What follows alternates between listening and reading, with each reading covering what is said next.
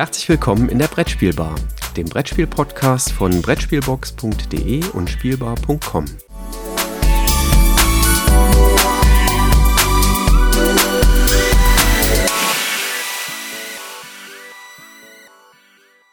Einen wunderschönen guten Morgen hier in der Brettspielbar. Jürgen und ich, hallo Jürgen.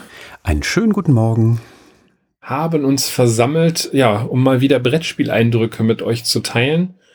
Und äh, ich denke mal, los geht's, oder? Ja, und ich wäre tatsächlich an etwas interessiert und ich hoffe, du kannst jetzt so ad hoc was dazu sagen.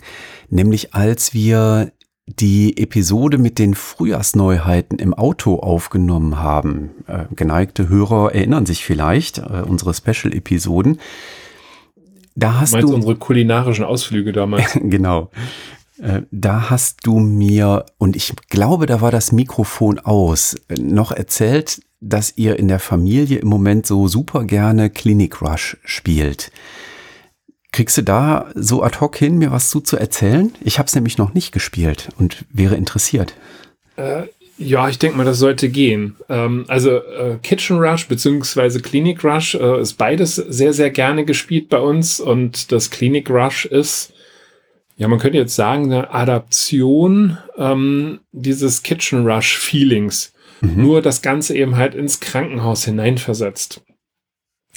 Wir haben wieder, äh, spielen wieder kooperativ unter Zeitdruck, äh, weil Sanduhren eben halt bewegt werden müssen. Äh, diesmal hat jeder von uns Ärzte äh, oder ist, ist ein Arzt, äh, wo er seine Sanduhr bewegen kann und uns stehen zwei bis hinter vier, ähm, wie nennt man das? Arzthelfer, Pfleger, ich weiß gar nicht, wie das genau bezeichnet worden ist, ähm, als gemeinschaftlicher Sanduhrenpool zur Verfügung. Mhm. Und das ist eigentlich ganz nett gemacht. Äh, wir, wir starten auch wieder erst mit einem etwas einfachen Level. Äh, man kommt da so in das ganze System hinein und baut dann über zwei, drei Szenarien halt immer mehr Räumlichkeiten und Schwierigkeiten, Komplexitäten ähm, in das Spiel hinein, bis man dann hinter zum Schluss noch so eine Expertenvariante hat. Also Experte ist nicht ganz richtig, so eine Kennervariante vielleicht hat, wo dann Experten dazukommen. Das, was wir machen, ist ähm, zunächst einmal äh, klassisch Patienten in die Klinik äh, aufnehmen. Wir haben einmal die stationären Patienten, da muss der Arzt drüber schauen und gucken, was ist zu tun. Da müssen Diagnosen gestellt werden, es geht zum Röntgen, es kann MRT gemacht werden, äh, eine bakterielle äh, Bestimmung oder ich meine eine Blutuntersuchung. Mhm. Und das ist eigentlich ganz witzig gemacht. Dann bei der Blutuntersuchung musst du dann, ähm, ja, ich sag mal so kleine äh, Holzklötzchen dann äh, gemäß einer Vorgabe anordnen mit einer Pinzette, äh, um halt dann das Ergebnis zu haben. Beim MRT muss eine Sanduhr äh, irgendwo etwas ungünstig in das Spielfeld hineinlaufen äh, hineingestellt werden. Also da muss man dann halt da dran vorbeigreifen. Sollte man die blöderweise umstoßen, dann ist die MRT-Aufnahme verwackelt und muss nochmal neu gemacht werden. Also das sind ganz nette Gimmicks, die da reingepackt worden sind. Und wir haben natürlich auch ambulante Patienten. Die ambulanten Patienten, äh, da ähm, ist dann halt eine Medikation zu verabreichen. Das können Spritzen sein. Also wir haben auch echte Spritzen dabei, äh, allerdings ohne äh, spitze Nadeln. Äh, ist ja kindgerecht. Und äh, in diese Spritzen müssen dann halt Serien hineingepackt werden und dem Patienten verabreicht werden oder Tabletten etc. Ähm, die stationären pa äh, Patienten kommen in ein Bett hinein, erstmal in eine Station und müssen dann eben halt über die Diagnose ähm, erstmal herausgefunden werden, äh, was muss dann da getan werden. Und diese Karten ähm, zeigen dir dann an, welche Behandlungsschritte dann da passieren. Mhm im fortgeschrittenen Stadion kann dann halt auch eine kleine Epidemie auf so einer äh, Station halt ausbrechen. Dann müssen nochmal zusätzliche Medikationen erfolgen. Und wir müssen halt uns sehr, sehr intensiv auch abstimmen, weil ich sag mal, die Leute, die vielleicht Kitchen Rush kennen, da gehen die Vorräte halt auch hier im Krankenhaus zur Neige. Und irgendeiner muss sich darum kümmern, dass man Tabletten wieder beschafft, Serien wieder beschafft, ähm, Infusionsbeutel, Spritzen, ähm, all diese Sachen müssen halt herbeigeholt werden. Und irgendeiner ist immer permanent dabei, sich selber Blut abzuzapfen. Äh, da muss nämlich dann immer so eine Figur dahingestellt werden und dann werden so drei kleine Blutserien äh, in, die, in die Blutdatenbank übertragen. Also ich, ich war, war dann immer derjenige, also ich weiß nicht, wie viel Blut bei mir abgezapft worden ist, dann virtuell. Und äh, im fortlaufenden ähm, Vorgang, also wenn wir dann halt hinter beispielsweise im Level 3 unterwegs sind, dann geht's halt auch ans Operieren. Da sind dann Herzen, Nieren, äh, Lungenflügel und Knochen, die dann halt äh, operiert werden müssen. Und äh, wir haben jetzt hier so kleine Holzfiguren äh, oder Holzsteine, die wir dann mit einer Pinzette äh, praktisch in den OP-Raum befördern müssen. Ähm, das erfordert so ein bisschen Fingerspitzengefühl, kostet aber halt jeweils immer wieder so ein bisschen Zeit. Absprache ist sehr wichtig. Und äh, während so die erste Partie zweimal vier Minuten dauert und noch relativ gut ist, geht's dann hinten heraus dann in vier, äh, vier, äh, vier Partien, ah, vier Minuten. Und ich finde, so wenn du zwei Runden äh, Clinic Rush gespielt hast, dann ist da auch irgendwo schon mal äh, der Erschöpfungsgrad da, weil das schon recht anstrengend ist. Man muss sehr viel miteinander kommunizieren. Also Alpha-Spieler geht gar nicht. Ähm, das wird auch gar nicht funktionieren. Man muss halt äh, dem einen oder anderen immer mitgeben, hey, ich brauche noch das, kannst du dich um den Patienten kümmern? Achtung, hier muss ein Pfleger hin, wer hat gerade einen Pfleger frei und so weiter. Also es findet unheimlich viel Austausch statt, also ein sehr hoher Interaktionsgrad. Wenn ich jetzt die beiden Spiele miteinander vergleichen würde, dann ist, glaube ich, für mich nach wie vor Kitchen Rush an Nummer eins, weil das mhm. Thema einfach noch netter ist, noch, noch zugänglicher. Also, aber das ist jetzt so mein persönliches Ding. Also ich stehe auch lieber am Herd, als dass ich irgendwie ein Pflaster draufklebe oder Spritzen verabreiche. Ähm, und von daher äh, finde ich halt das Kitchen Rush Thema einfach thematisch nochmal netter. Mit der Erweiterung ist es sogar einfach noch größer. Und Clinic Rush äh, ist halt thematisch doch nett umgesetzt. Äh, aber vom Thema wäre es jetzt nicht komplett meins. Aber es ist, ähm, also die Leute, die gerne Arzt spielen, äh, die werden da sicherlich nichts falsch mitmachen. Und bei meiner Tochter kam es halt auch sehr gut an. Ja, so, prima. jetzt habe ich natürlich die Rahmendaten, weil ich ja so spontan erzählen musste, nicht äh, parat. Uh. Ja, genau. Da müssen wir jetzt einmal klickern. Wie, wie könnte ich das jetzt überbrücken? Ähm, ich weiß, ich könnte was singen. Ähm, nee, ich habe schon. Ähm, Anthony Haugego. guck, guck, mal, wie schnell das dann geht. Konstantinos Kokinis und David Turzi äh, haben hier als Autoren gewirkt. Die Gong Studios waren die äh, ja, Designer. Und ursprünglich ist das Ganze bei Atipia Games erschienen, jetzt bei Pegasus mit ein bis vier Spielern spielbar, 30 bis 45 Minuten. Das Alter ist ab 14 angegeben, aber ich glaube, das ist eher mehr so das amerikanische ähm, mit Anleitung der Eltern kann man das definitiv auch schon früher spielen. Wahrscheinlich so ab 10 ist das, glaube ich, auch ganz gut lösbar. Mhm. Ja, prima. Dann ganz, ganz vielen lieben Dank äh, für diesen äh, spontanen Eindruck äh, zu Klinik Rasch. Äh, nachdem du mir das gesagt hattest, dass ihr das so oft spielt, war ich da tatsächlich neugierig äh, drauf geworden. Wir haben auch ein Spiel in letzter Zeit ganz häufig gespielt, ähm, und zwar habe ich das Solo gespielt. Meine Gattin hat das Solo gespielt. Das will schon was bedeuten. Also wenn die sich abends. Jetzt jeder einen eigenen Brettspieltisch? Ähm, das wäre schön. Ähm, aber das will schon was heißen, wenn meine Frau sich dann abends, wenn sie äh, sonst normalerweise dann noch bis weit in die Nacht im Büro sitzt, äh, um irgendwas vorzubereiten, äh, jobmäßig, wenn sie sich stattdessen hinsetzt und ein Solospiel spielt, das äh, bedeutet schon etwas. Und wir haben es in der Familie gespielt, ganz häufig, inklusive Schwiegermutter, die eine gewisse Aversion gegen Spielen hat, ähm, die da nicht so den Zugang äh, zugefunden hat. Und das Spiel ist von Martin Nedergaard Andersson und heißt Bandido. Und Bandido ist erschienen bei Helvetic, ist ein Spiel, was solo geht, aber eben auch bis zu vier Mitspieler geht. Wir haben sogar einmal so ein bisschen getweakt oder dran gedreht und haben es einmal sogar zu fünft gespielt. Das äh, ging dann auch. Man muss dann halt nur im Blick haben, dass dann viele Karten auf den Händen der Spieler sind. Und das macht es gegebenenfalls ein bisschen schwieriger.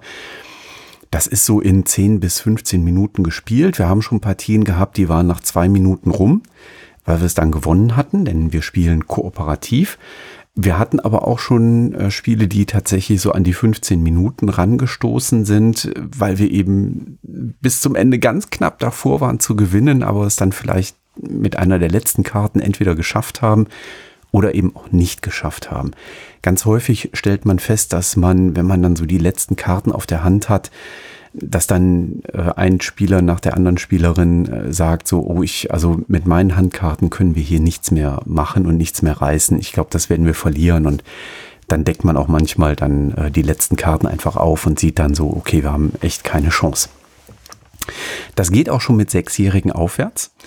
Ähm, und jetzt kommen wir mal äh, so ein bisschen zum Spiel. Was will das Spiel eigentlich? Das Spiel möchte, dass wir gemeinsam knobeln und Karten auslegen in eine Kartenauslage und mit diesen ausgelegten Karten bildet sich dann auf dem Tisch ein kleines Labyrinth an Gängen.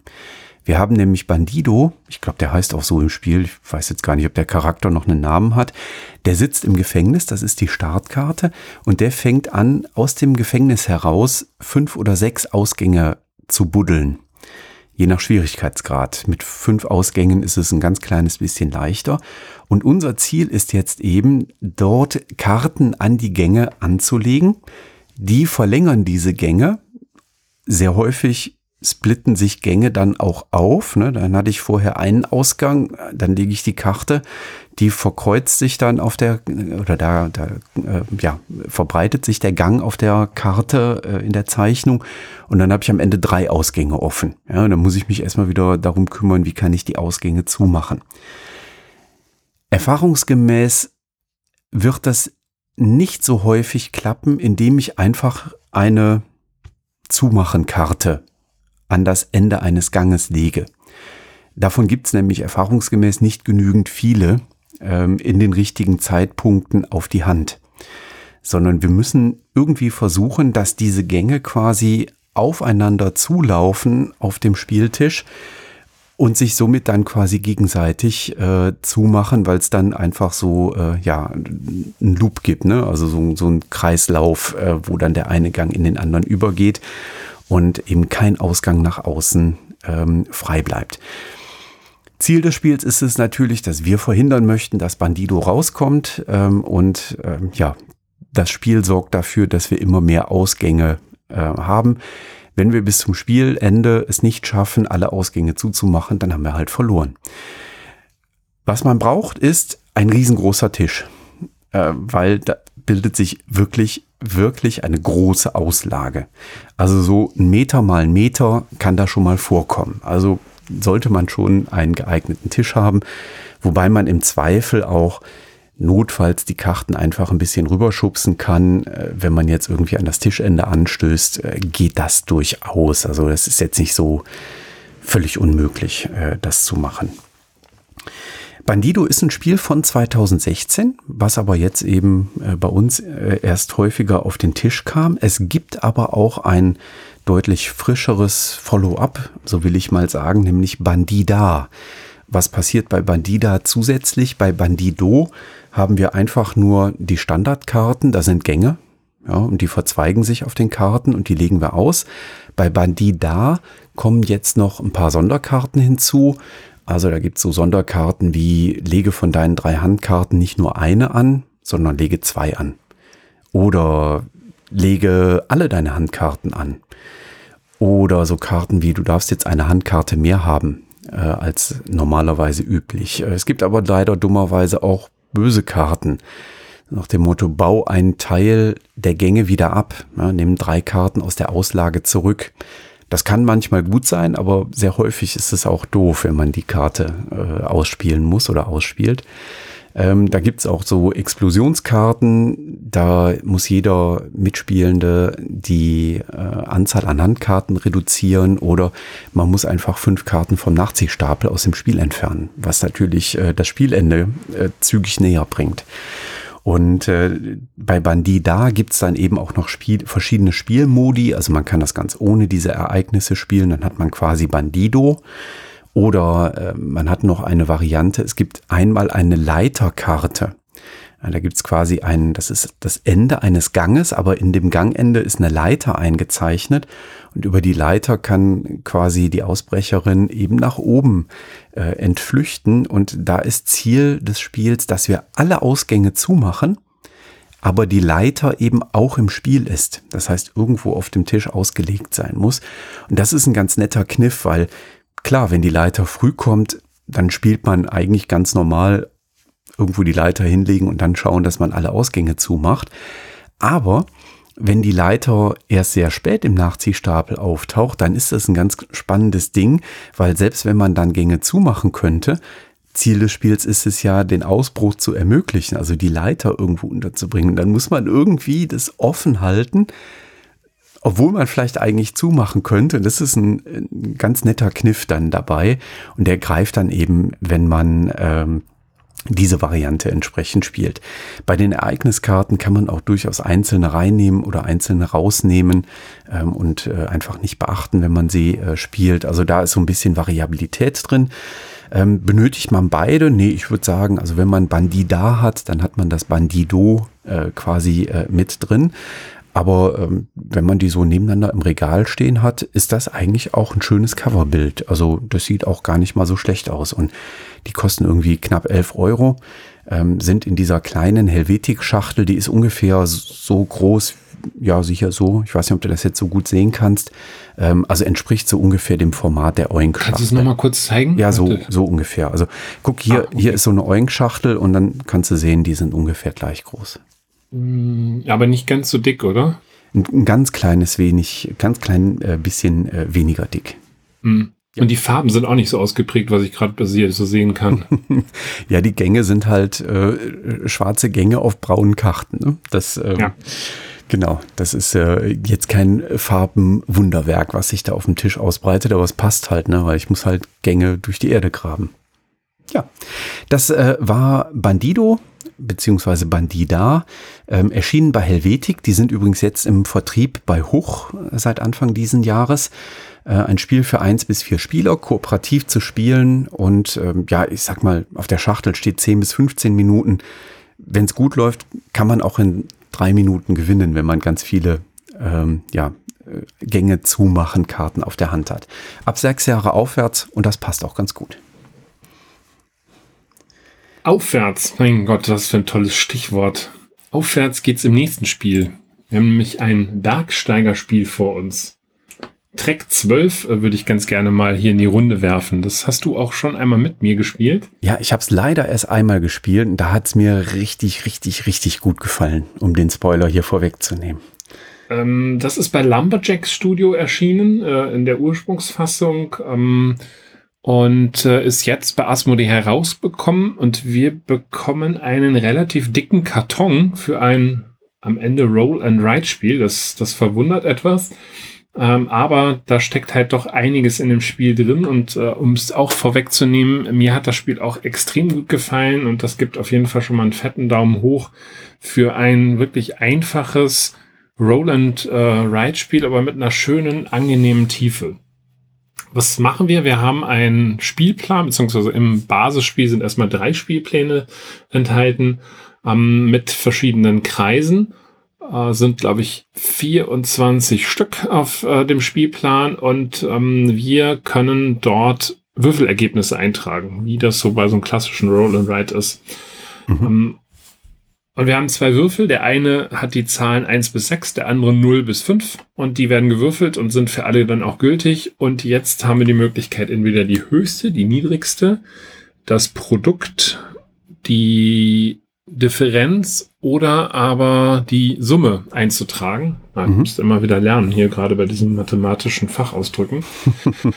Ähm, und ähm, das können wir eben halt dort machen. Also das heißt, wenn da jetzt eine 5 und eine 2 ist, können wir da eintragen eine 2, eine 5, eine 3, eine 10 oder aber eine 7. Mhm.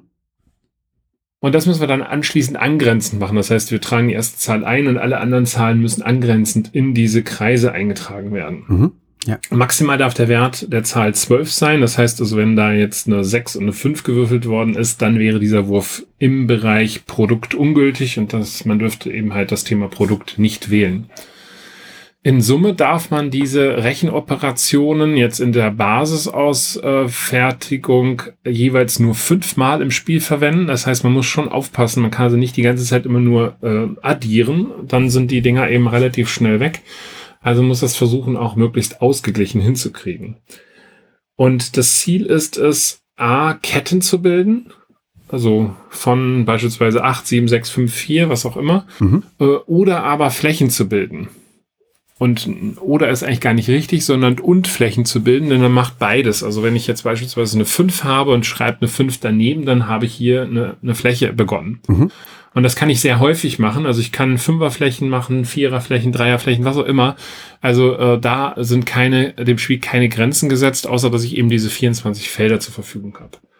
Wichtig ist in der Endabrechnung, dass alle Felder irgendwie mit einer Kette oder mit einer Fläche verbunden sind. Ist das nicht der Fall, dann muss leider für diesen Kreis, wo, wo das eben nicht gelungen ist, werden drei Strafpunkte angesetzt. Mhm.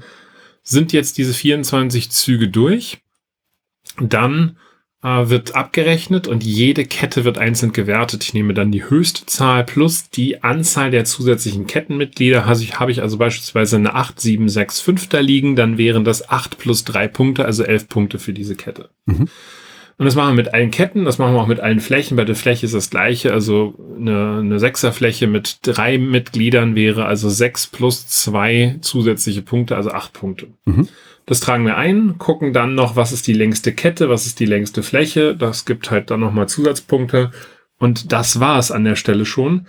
Relativ simpel zu spielen, aber man muss halt viele Entscheidungen treffen, wann, äh, ist natürlich ein Glücksfaktor auch mit drin. Wir, sind, wir spielen hier mit Würfeln, logisch, ähm, wann ich was wo eintrage. Und es kommen halt doch äh, sehr immer äh, sehr unterschiedliche Ergebnisse zustande, weil man spätestens ab dem zweiten oder dritten Wurf komplett in andere Richtungen hineingeht. Jetzt habe ich zwei zusätzliche Pläne im Spiel enthalten. Äh, die haben nochmal so schwarze Kreise und die schwarzen Kreise bedeuten, dass hier Zahlen von sechs und niedriger nur einzutragen sind. Sonst ist es auch hier ein Fehlwurf. Das gibt nochmal eine zusätzliche Komplexität. Habe ich jetzt im Laufe des Spiels, und dann kommen diese Umschläge zum ähm, Tragen, habe ich jetzt im Laufe des Spiels ähm, da bestimmte Ereignisse erreicht. Beispielsweise, ich, mir ist es gelungen, eine Fläche mit, also mit sieben verschiedenen Sachen zu bilden. Oder mit drei Siebenen zu bilden. Oder zwei Elfen. Oder Neunen irgendwie äh, zu verbinden, etc. Dann äh, kommen halt, kann ich halt zusätzliche Umschläge öffnen. Und über die Umschläge kommen neue Pläne hinein, äh, zusätzliche Karten, wo ich halt so kleine Kampagnen spielen kann und dementsprechend ist da eine Menge Material für viel, viel mehr enthalten.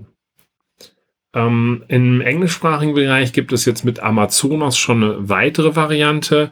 Und wer das Ganze mal in Ruhe ausprobieren möchte, bevor er sich dann halt hier zu der physischen Variante durchschlägt, die ich also wirklich sehr gelungen finde, der hat die Möglichkeit, das auf Boardgame Arena zu spielen. Denn dort sind äh, diese drei Pläne plus ein Zusatzplan plus noch einige Erweiterungen wie so ein Weihnachtsbaum etc. schon äh, enthalten zum Spielen, zum Ausprobieren. Und ähm, ich kann mir sehr, sehr gut vorstellen, dass ihr da auch genauso begeistert von diesem Spiel seid, wie ich es jetzt bin. Ähm, deswegen also eine klare Empfehlung für Track 12, insbesondere weil da auch nicht nur dieses Basisspiel, sondern eben halt auch noch viel mehr an Material enthalten ist. Ja, also ich freue mich da auch äh, auf die nächsten Partien, die jetzt, wo wir so langsam wieder mit Spieleabenden einsteigen werden, also nach den Osterferien, äh, wird jetzt auch endlich unser alteingesessener Spieletreff äh, wieder reaktiviert, weil wir denken, dass wir dann wieder zusammen spielen können. Wir werden dann draußen auf einer Terrasse spielen und da werde ich definitiv Track 12 mitnehmen, weil das eine Gruppe ist, die auch äh, sehr, sehr gerne Roll to the Top gespielt hat. Und das ist immer noch das Spiel, was mich äh, so gefühlsmäßig ähm, ist das sehr nah da dran. Ähm, das ähm, ja, kam in der Gruppe immer gut an und ich bin mir von daher relativ sicher, dass auch Track 12 in der Gruppe äh, richtig gut ankommen wird. Und ist schon äh, faszinierend zu sehen, wie erfolgreich äh, das äh, ist. Äh, das sieht man an den Verlagen, die äh, das übernommen haben für die jeweiligen lokalen, regionalen Lizenzen. Ne? Also neben Lumberjacks Studio ist es BlackRock, äh, Geronimo Games, Hachette Board Games UK, Lifestyle Board Games, Lotus Frog Games, äh, Maldito Games, Pandasaurus und Rebel. Also das äh, erfreut sich doch äh, breiter. Beliebtheit. Ja, definitiv. Also äh, das, das hat auch echt was. Äh, das Ganze spielt sich auch relativ flott in ja, 15 bis maximal 30 Minuten. Also 30 Minuten habt ihr noch nie dran gesessen. Ähm, es wird ein Alter von 8 angegeben. Ja, also ich sag mal, das Thema Grundrechenarten sollte man halt schon in irgendeiner Form äh, hinkriegen. Äh, deswegen funktioniert 8 sicherlich. Ähm, vielleicht muss man da nochmal am Anfang auch ein bisschen Unterstützung haben, um halt so ein bisschen dieses Taktische da mit hineinzunehmen. Die Autoren sind Bruno Casalla und Corentin Labert. Äh, und die ja, Designer Jonathan Ocomte, Olivier Deroto, ich hoffe, es ist richtig ausgesprochen. Und äh, wie gesagt, bei Lumberjacks Studio bzw. Asmodee jetzt erschienen. Ja, schön finde ich die Spielerangabe mit bis zu 50 Leuten gleichzeitig. Ja, klar, logisch, ne? weil Roland Wright. ja, ähm, gut, aber das ist ja, halt. äh, beim Kartograf waren wir ja sogar bei 99, ne, oder sowas. ja, prima. Ach, dann haben wir doch äh, wieder drei äh, schöne Spiele gehabt. Äh, ein, äh, ja, etwas umfangreicheres, auch nicht äh, so groß und zwei äh, kleine, kurze, knackige. Das ist doch auch mal eine schöne Mischung für so eine gespielt Episode. Absolut.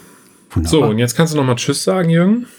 Ja, tschüss, lieber Lüfter. Äh, ich freue mich, dich nie wieder zu hören, äh, denn wie schon in der letzten Episode am 1. Äh, April angekündigt, Christoph steigt um auf ein neues System und Deswegen werden wir wahrscheinlich den Lüfter nicht mehr so hören, wie wir das bislang immer hören oder gehört haben. Ähm, und Christoph, jetzt müssen wir mal drüber nachdenken, was machen wir mit deinem Schreibtischstuhl, weil dessen Quietschen ist ein ganz großes Thema. Also, da könnte ich mich jetzt committen, äh, sobald du mal deinen Brettspieltisch implementiert hast und ich dieses Geheule nicht immer wahrnehmen muss, äh, was da so unterschwellig durchklingt, äh, dann werde ich mich um meinen Schreibtischstuhl kümmern. Ja, schade. Wäre schön gewesen, wenn du einen gekriegt hättest. naja, mal gucken. Vielleicht wird es ja irgendwann mal. Wunderbar. Dann, liebe Zuhörer, vielen lieben Dank äh, fürs Zuhören. Wenn ihr Feedback habt, äh, dann gerne äh, über die bekannten Kanäle, sei es Discord oder über äh, eine Kurznachricht, ähm, einfach an uns. Ihr findet die ganzen Daten in den Show Notes. Bis dahin, wir hören uns wieder am 1. Mai. Tschüss. Macht's gut. Ciao.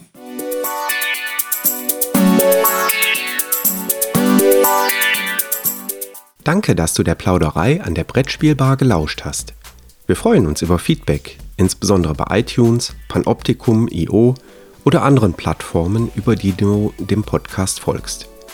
Wenn du uns direkt kontaktieren möchtest, geht das per E-Mail über kontakt@brettspielbar.de oder unsere Twitter-Accounts.